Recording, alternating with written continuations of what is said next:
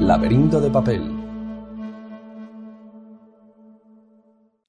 Hola, bienvenidos, bienvenidas a Laberinto de Papel, el podcast de literatura fantástica que hacemos en Sataka en colaboración eh, con Minotauro. Y hoy pues tenemos aquí una auténtica montaña de, de libros de una franquicia pues que, que, pues, que tiene un montón de, de, de libros en su haber, que es eh, Warhammer. Y para hablar de ello pues tenemos a una auténtica experta aquí, que es eh, Teresa Álvarez del podcast La Voz de Sigma. Hola. Hola, ¿qué tal, John? Pues eh, nada, vamos al tema porque aquí hay mucho, mucha tela que cortar, ¿no? Eh, eh, un poco para entrar en, en contexto, sin, sin, profundizar demasiado, porque obviamente eso nos llevaría eh, pues una serie de podcasts si nos pusiéramos con ese tema. Pero, eh, ¿qué, ¿qué, es Warhammer? Porque Warhammer empezó como, como unos juegos de mesa. Sí, sí. ¿Qué es Warhammer? Exactamente. si pregunta... tuvieras que sí, explicárselo sí. a alguien que no tiene ni idea, ¿qué es Warhammer? Sí, pues efectivamente es, es un juego de mesa, un wargame. Este es un juego de miniaturas, de batallas, escaramuzas, etcétera, en el que coleccionas tu propio ejército, lo pintas, lo montas, que es la parte quizá más atractiva del hobby, y después juegas con una serie de reglas, etcétera. Es un juego. Es, es complejo en realidad, porque hay muchísimo donde elegir pero, pero bueno, esa también es la, la parte interesante, ¿no? Que te permite tener algo personalizado con lo que, con lo que jugar. Es un, es un juego cooperativo, eh, competitivo, y se originó en los años 80. O sea, que es, es, un juego que tiene ya su tiempo. Se sigue jugando, o sea, se sigue jugando la novena edición, la décima, no lo sé por qué no juego, has llamado a la peor fan de Warhammer. Hace por lo menos 10 años que no toco una miniatura. Pero bueno, eh, en el origen era simplemente un juego de batallas de fantasía, el Warhammer Fantasy Battle, y después apareció la contrapartida de, mm, de, ciencia ficción, que quizás lo más conocido o lo que más se lleva jugando, realmente es el juego que más ha perdurado en el tiempo, que es Warhammer 40.000, que es donde surge toda esta estética grimdark, oscura. Eh, de hecho, el género grimdark se llama así por Warhammer 40.000. Uh -huh. Y, y, es realmente de lo que más de lo que más novela hay publicada. Ahora mismo Warhammer Fantasy Battle, el juego original, ya no existe. Eh, o sea, sucedió el fin de los tiempos y como su propio nombre indica, destruyó todo lo que había hasta el momento y ahora mismo lo, lo que le sucedió naturalmente es, es Age of Sigmar, que es igualmente un juego de miniaturas, pero quizá más, más alta fantasía, porque sí que es cierto que Warhammer Fantasy estaba ligeramente inspirado en eventos históricos. O sea, si ves miniaturas, pues dices, bueno, estos arqueros mmm, son un poco arqueros británicos de, del siglo lo que sea. Pero bueno, ahora tenemos la contrapartida muchísimo más alta fantasía, que es Warhammer Age of Sigmar. Entonces eh, tenemos como dos grandes bloques, ¿no? Que es Warhammer Fantasy por una parte, que se ha convertido en, en, en esta variante de alta fantasía, y luego por otra parte Warhammer 40.000. Esos son como dos grandes sí. bloques, ¿no? Sí, luego hay evidentemente un montón de juegos de especialistas ambientados en los dos universos, hay juegos de rol, videojuegos, o sea, realmente es una franquicia de la que han salido multitud de productos en todas sus variantes, pero principalmente se sigue dividiendo en esta fantasía y el Milenio 41, que sería la contraparte futurista.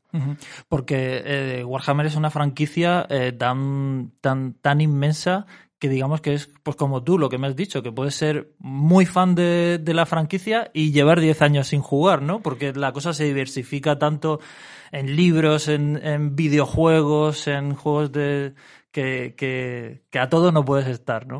No, no. De hecho, mmm, deberías dedicarte exclusivamente a Warhammer para jugar a todo, pintar todo, leer todos los libros, porque se publican una cantidad enorme de libros, de novelas, de todas las facciones, de todas las ambientaciones, en todas las épocas, etcétera. Y, y, bueno, ahora puedes jugar a Warhammer 40.000 incluso en Magic. O sea, en el juego de cartas de Magic hay una expansión de Warhammer 40.000, que es a lo único que me dedico, básicamente. Vale. bueno, pues vamos con los, con los libros. Los hemos ordenado un poco eh, cronológicamente y entonces, eh, pues primero va eh, Warhammer Fantasy, porque es anterior a Warhammer 40.000. Sin embargo, el primero que tenemos aquí, que es el, el retorno de Nagash, es el final de Warhammer Fantasy, ¿no? Sí, Sí, efectivamente. O sea, es, es una, el primero de una serie de cinco libros que van narrando el fin de los tiempos.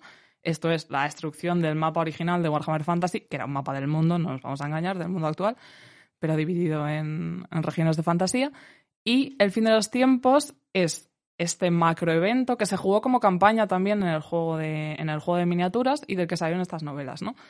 y describe toda la destrucción del mundo por parte del caos. Los, los dioses del caos, como buen juego de fantasía, tiene que haber un gran enemigo, ¿no? Aparte de la facción humana, el imperio, etcétera, gente, eh, bueno, pues descrita como decente en estas ambientaciones, pues tenemos la contraparte del caos, ¿no? Que sería toda esta destrucción. Hay cuatro dioses principales que sí existen también en Warhammer 40.000, o sea, esto es un poco la constante en todas, en todas las cronologías. Y estos dioses del caos eligen a, un mortal al que ascienden para traer el apocalipsis a este mundo, ¿no? Que es, bueno, la quinta novela de la serie cuenta todo esto, que es la novela de Archaon, el elegido del caos. Y en esta primera novela es un poco el inicio de todo, ¿no? Vemos que se empiezan las, las distintas facciones se empiezan a revolver, empieza a haber problemas y tenemos en medio de todo esto la trama principal que es el retorno de Nagas. Nagas es el dios de la muerte, como se le ve en la portada, tiene ahí, es como un megaliche. ¿Y qué pasa? Que murió. Bueno, murió, ya sabes cómo mueren los no muertos. Esparció sus piezas, sus reliquias por todo el mundo conocido, por este viejo mundo, y sus seguidores quieren resucitarle para contrarrestar un poco a este caos que está empezando a tomar el mundo, ¿no? Y, básicamente este es el resumen de la novela. Y eh, eh, esto, eh, la ambientación, es inevitable pensar, obviamente, porque cualquier cosa de fantasía nos hace pensar un poco en El Señor de los Anillos, pero también en otro tipo de, fantasías, tipo Conan, la, la, la Iboria y, y, otro tipo de, de, fantasías, ¿no? Es, similar a esto, tiene su propia personalidad, como... ¿Tú en qué dirías que, se fija más? Esta, pregunta es un poco trampa, porque yo creo que los fans, fans, muy fans del antiguo Warhammer te van a decir que es original, pero en realidad no lo es. O sea, si has leído fantasía clásica, investigas un poquito y quizás sabes un poquito de historia, aunque, aunque está, no es, es 0% histórico, ¿eh? lo que pasa es que hay detalles que, bueno, puedes decir, esto me recuerda a esta cosa. Eh, pues bueno, es, como, el inicio, como el inicio de todos los juegos, porque 40.000 le pasa un poco lo mismo. Es un remix de la fantasía de la época, o sea, elementos muy clásicos de la fantasía. Evidentemente, no deja de ser una fantasía heroica, que tiene sus elementos épicos, sus héroes, su gente con nombre, etcétera, y tiene este mal, mal general que es el caos, ¿no? Como un gran enemigo. Pero bueno, sí que tiene, tiene detalles propios, curiosos, y, personajes que siguen siendo bastante reconocibles. O sea, por ejemplo, este Nagas bueno, Nagas es una constante, o sea, la muerte en sí y Nagas, que es como el dios de la muerte, es una constante en todo Warhammer, sigue existiendo en Age of Sigmar, o sea, es de esta gente que ha muerto 40.000 veces y luego lo han resucitado, se han juntado sus piezas un montón de veces más. Y, mm, y bueno, vemos quizá la parte, la parte humana, porque se empiezan a introducir todas las facciones, ¿no? Todas las facciones afectadas por este, por este inicio del, del apocalipsis, que serían la facción de los condes vampiro, que son, los vampiros más clásicos, o sea, viven en castillos y llevan chorreras. De hecho, lees a Manfred, que es uno de los protagonistas, y dices, este señor es un Drácula sin pelo. De hecho, su padre es literalmente Drácula. Le mencionan de vez en cuando, se llama Vlad y es como, vale. Entiendo esta referencia a Warhammer Fantasy. Aparecen también facciones humanas, quizá, quizás, quizás las partes más sosas y menos fantásticas, que serían estos bretonianos, que son literalmente una mezcla entre eh, leyendas artúricas y francés mal hablado. Es decir, que tiene también elementos históricos, sí, ¿no? Sí, todo, todo el tema de leyendas artúricas se cogió muchísimo. Y bueno, temas facciones de bárbaros, evidentemente, que tú puedes decir, vale, Conan el bárbaro, o sea, etcétera. Y, y, claro, todos estos elementos de fantasía, tipo elfos, pues aparte de condes vampiros, hay scavens, que son probablemente la facción, la facción más asquerosa y también la, más divertida de Warhammer, que sigue existiendo en Age of Sigmar que son estos hombres rata que aparecen también, que salen de la Tierra. Hay enanos, evidentemente. O sea, que en ese sentido, pues es un poco, es un poco conservador. o sea, dices, bueno, tiene detalles interesantes, pero tampoco es algo...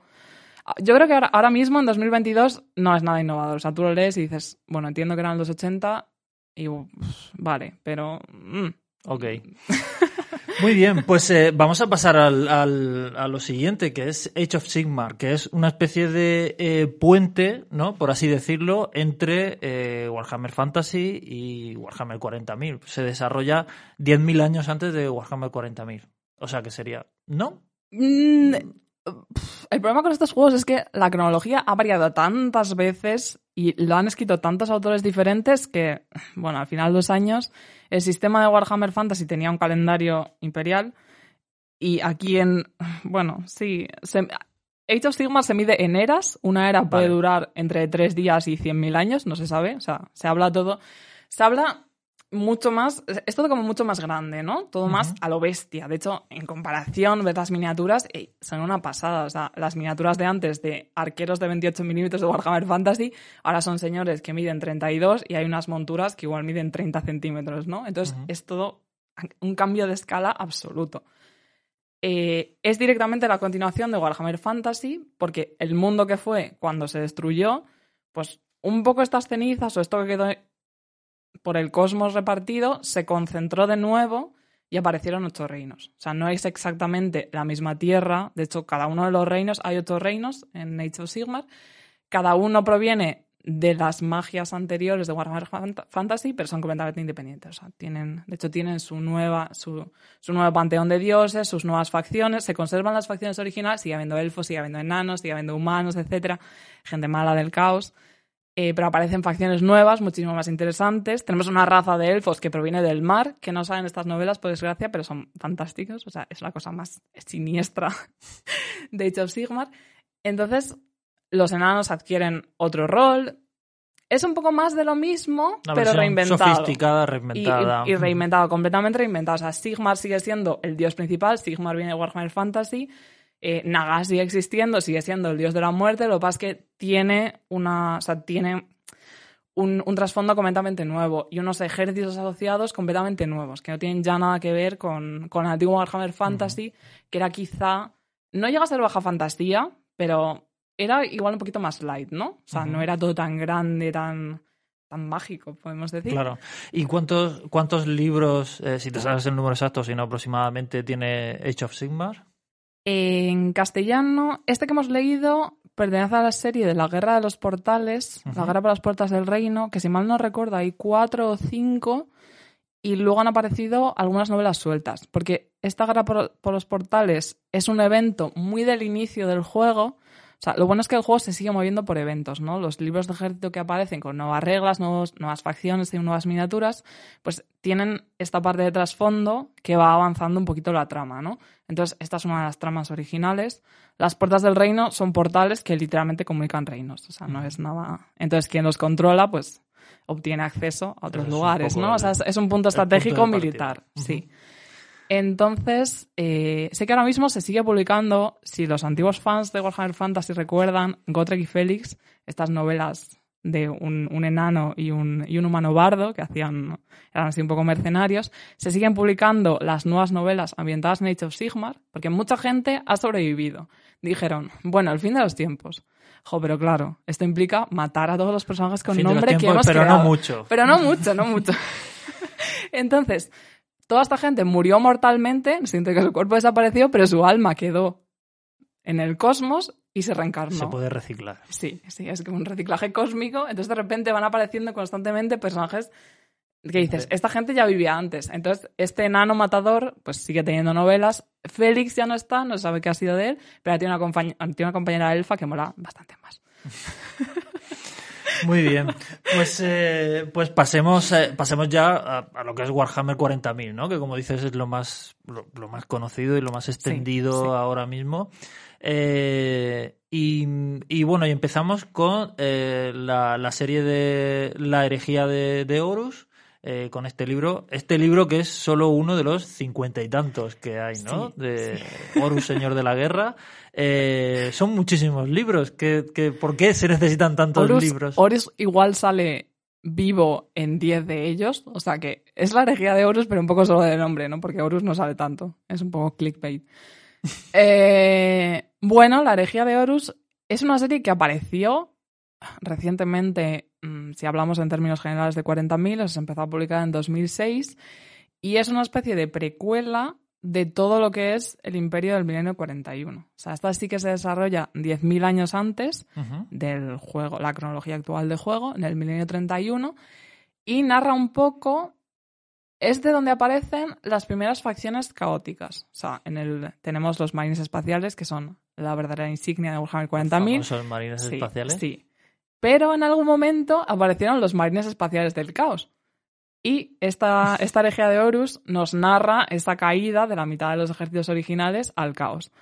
Em, Horus, señor de la guerra, como indica el título, heredó las potestades del emperador durante la Gran Cruzada. La Gran Cruzada fue un mega evento en el que la humanidad, eh, bueno, el imperio de la humanidad, gracias a los marines, se expandió por las estrellas, ¿no? Empezó a conquistar mundos y anexarlos al imperio, que es realmente la facción más característica de este Warhammer 40.000. Damos- Con ese evento damos como un salto de la fantasía a la ciencia ficción, ¿no? Porque Sí, ya nos sí, vamos esto a no otros tiene, planetas no tiene nada y- que ver. O sea, eh, sí, sí que sigue, sigue, sigue viendo todo tipo de planetas, evidentemente. Hay planetas de fantasía. De hecho, una de las teorías originales era que Warhammer Fantasy era un mundo, un podía ser mundo un mundo. de Warhammer 40.000, porque hay todo tipo de desarrollo tecnológico.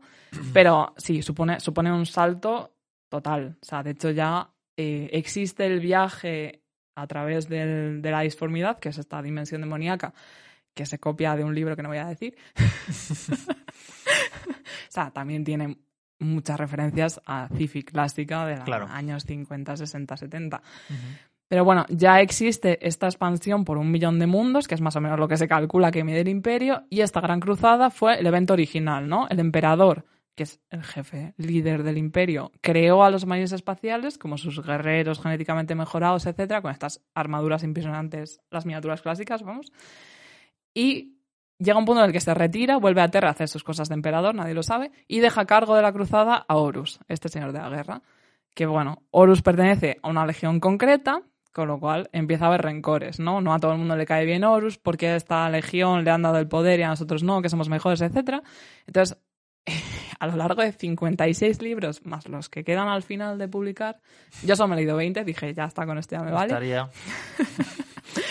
pues van un poco hablando de todas estas 20 legiones originales, un poco qué hacen, ¿no? Porque de 20, 18 en realidad, 9 se quedan, permanecen leales al emperador y 9 se pasan al caos, ¿no? Entonces va siendo...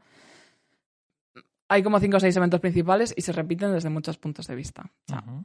se considera... mm, se recomienda leer siempre los cinco primeros, que son un poco los en los que la Legión de Horus es protagonista, que es lo más interesante realmente ver cómo Horus, Horus se vuelve al- se pasa al caos. Es, es- creo que era como evidente, ¿no? la herejía de Horus. Sí. Entonces es un poco esta caída, cómo va cambiando, porque además de la novela que es un tío súper noble, súper legal, que en el fondo... mm, bueno, el imperio lo vamos a decir ya, son unos fascistas de narices. O sea, es invadir, imponer cultura y si no te gusta el imperio, pues te hacemos, te exterminamos el planeta, ¿no? Entonces Horus parece que está un poco en contra, como que... ah, Entonces, bueno, vemos cómo le van en este primer libro. Es una introducción muy básica, pero luego vamos viendo cómo efectivamente lo van convenciendo de que el imperio no es realmente la salvación de la humanidad como se pensaba. Luego puedes estar de acuerdo o no como jugador. Hay gente asquerosa en el caos, hay gente asquerosa en el imperio. O sea... Pero bueno, tienes 56 novelas para enterarte bien de todo. Para enterarte con, con todo Sí, sí, o sea, para para saberte los nombres de todos los marines que existieron en el 1931 casi, ¿eh? Exactamente, Va, entra, entra mucho al detalle.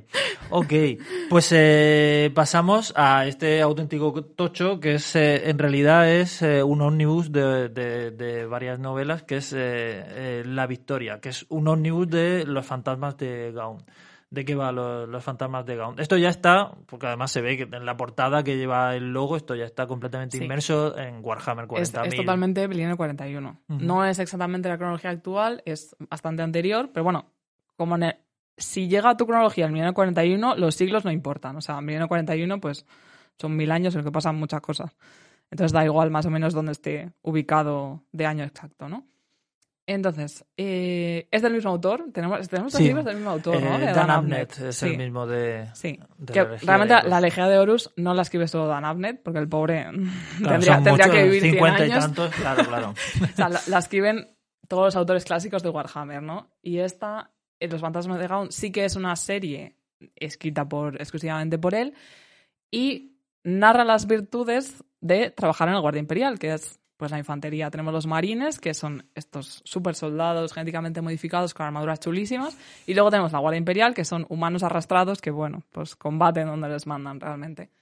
Entonces, los fantasmas de Gaunt es un, un regimiento concreto del- de esta Guardia Imperial que se dedica a la infiltración. Son expertos en infiltración y, y cada, una, cada una de estas novelas es, es una misión, ¿no? O sea, es, es novela bélica completamente. De hecho, es, realmente es en lo que se especializa Dan Abnett. Todas sus novelas tienen combate y, y se le da bien. O sea, si te gusta la novela bélica, te tiene que gustar, ¿eh? Porque si no, Es otra serie que recomiendan mucho para entrar en Warhammer, pero claro, si no te gusta el combate, pues no. Es decir, se, se pierden a lo mejor eh, elementos de, de, de Space Opera, por así decirlo, y se entra en una cosa más de, Sí, de sí. novela De bélica. hecho, mm, si pasas por alto los nombres más clave, o bueno, no, evidentemente la Guardia Imperial sirve al, al imperio en nombre del emperador, ¿no? Si- yo creo que si pasas por alto todo eso, eh, es novela bélica. O sea, Sí, de hecho, la, la, Tal la cual. po- la portada es más la portada de una novela de la Segunda Guerra Mundial sí, que de. sí, sí, sí. Sí, de hecho, eh, yo lo recomendaría si te gustan series tipo Hermanos de Sangre,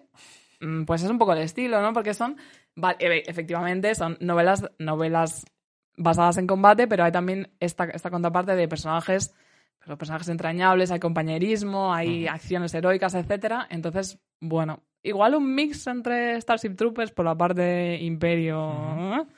y, y Hermanos de Sangre. O sea, a mí es una serie que me gusta mucho personalmente, Ujú. pero claro, son otras 16 novelas. 16 novelas, vale. Sí, no, no hay nada pequeño en Warhammer. O sea, eh, no, sí, no. sí, me estoy dando cuenta.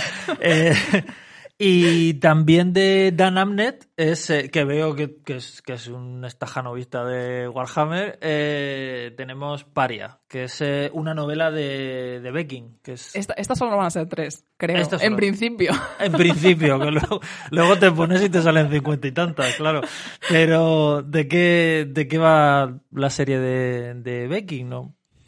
Pues eh, esta protagonista, Beckin, viene de una serie anterior, también de Dan Abnett, que yo creo que es el escritor más prolífico de Warhammer 40.000, de Warhammer en general. Ahora escribe también para Marvel, ha organizado de todo, o sea, ese Sí. señor escribe a una velocidad Sí. inhumana.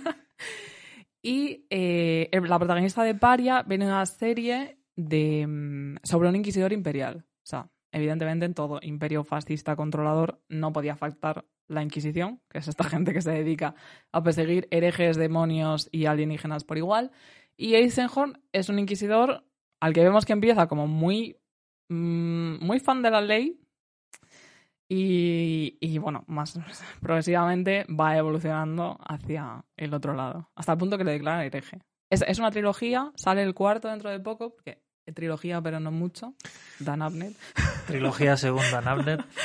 Pero bueno, son, yo creo que son de las mejores novelas para empezar en Warhammer 40.000, porque es, es una facción muy reducida, de hecho Inquisición no tiene apenas miniaturas, o sea, no tiene el libro propio y no es realmente una facción jugable, pero, pero son, son agentes humanos, entonces los protagonistas siempre son humanos y es, es más light en el sentido que es, es quizá un poco más policíaco, ¿no? O sea, se centra más en el, en el tema de investigación, eh, puede haber elementos de terror más sobrenatural y tal, porque siempre hay demonios y, Claro. Y terrores similares, pero es quizá el 40.000 más light, ¿no? Por, el que es más fácil empezar. Y Beckin es un personaje, es un ayudante de Eisenhorn que viene de esta trilogía y que ahora tiene su propia, sus propias novelas. A mí es el que más me ha gustado, o sea, de verdad. Eh, por lo que veo, eh, es, es fácil encontrarse, que por otra parte es lógico con una franquicia tan, tan grande y tan, y tan variada, es fácil encontrarse con que, con que las novelas van entrando como en otros géneros, ¿no? Van, no sé, van cogiendo Sí. elementos de, de otros, ¿no? Sí, de hecho, eh, si quieres podemos hablar del último. El último Claro. pertenece, pertenece a una colección independiente que empezó como en 2019, así, o sea, tiene poquito tiempo, que es la colección de Warhammer Horror, que son relatos más centrados en los aspectos de terror. Si bien es cierto que todas las novelas anteriores, pues eso, en su género grimdark, pues son todas bastante intensas, em, esta colección de terror se centra más en otro tipo de terror. O sea, tiene, ve bastante del terror gótico, también Mm. tiene, tiene terror espacial, que a mí me encanta, y eso es difícil de encontrar muchas veces en, Sí. en Warhammer. Y aquí lo que tenemos es una colección Aunque de tres. ap- aparentemente, perdona, eh, eh, no debería ser difícil encontrar en Warhammer terror espacial, ¿no? Porque hay monstruos, hay... Sí, sí. como... Sí, pero es que aquí eh, esta novela tiene una. Porque son, son Los tres, no- son malvados y los novelas malditos se cortas. llama. Son tres novelas cortas, ¿no? Cada una escrita por un autor. Y, y realmente son tres personas diferentes que se encuentran en un mundo cementerio, que es un concepto que me flipa. O sea, es un mundo que es todo, o sea, toda la superficie del planeta es, es una mega necrópolis, ¿no? O sea, solo van ahí a enterrar a muertos. Entonces son tres personas muy diferentes que se encuentran y no saben cómo han aparecido allí, ni qué están haciendo, ni qué están esperando, y se cuentan cada uno su historia, ¿no? Entonces, estas tres historias, cada una escritas por un autor, es, es, un, tipo de, es un tipo de terror, ¿no? Como está centrada en un... Y tiene una que es totalmente terror en naves, que es la última, que es, es en, un, en una chatarrería espacial. Y, y, dices que hay más de, de Warhammer Terror, es como un, sello aparte. En castellano no. En castellano solo ha salido esta. esperemos que haya más, pero aparte, aparte de novelas independientes, esta es un poco especial porque sí que es una recopilación de tres. Hay novelas, novelas, y hay colecciones de relatos, hay antologías, o sea que hay, hay bastante. Todos los años salen mínimo, bueno, por Halloween siempre anuncian nuevo terror. Y, está bien porque es en estas, en estas nuevas colecciones intent, o sea, em, escriben autores que no habían escrito nunca en Warhammer. Entonces, para descubrir nuevos autores y para leer un poco que no sean siempre los, autores de siempre, que por mucho que sean buenos, pues al final es un estilo de escritura que está establecido. esta novela de Nabnet, pues ya sé qué estilo va a tener, pero este autor que ha escrito un relato en esta antología de terror que no conozco, pues es una buena. Realmente es un buen modo de introducir un, Warhammer un poco más fresco, ¿no? Más actual ya del siglo XXI. Porque hay novelas desde, pues desde los 80 mismamente.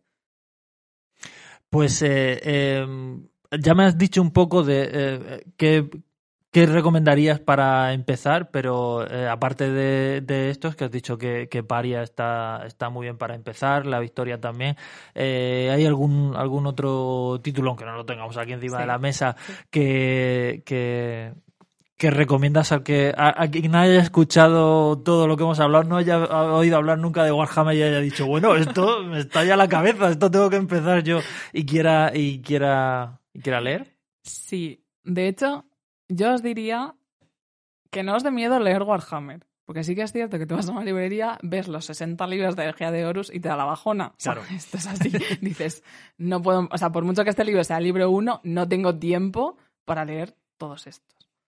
Entonces, em, mucha gente, sé que mucha gente, se, recomienda mucho empezar por la energía de Horus, ¿no? Porque es una especie de origen de Warhammer 40.000 que te ayuda a entender un poco dónde está el imperio ahora, cómo funcionan los marines espaciales.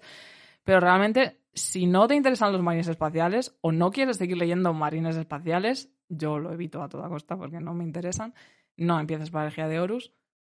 Como mucho los cinco primeros, los cinco primeros sí que son cronológicos, es una trama, un arco completo y, yo creo que con eso ya sabes todo lo que tienes que saber.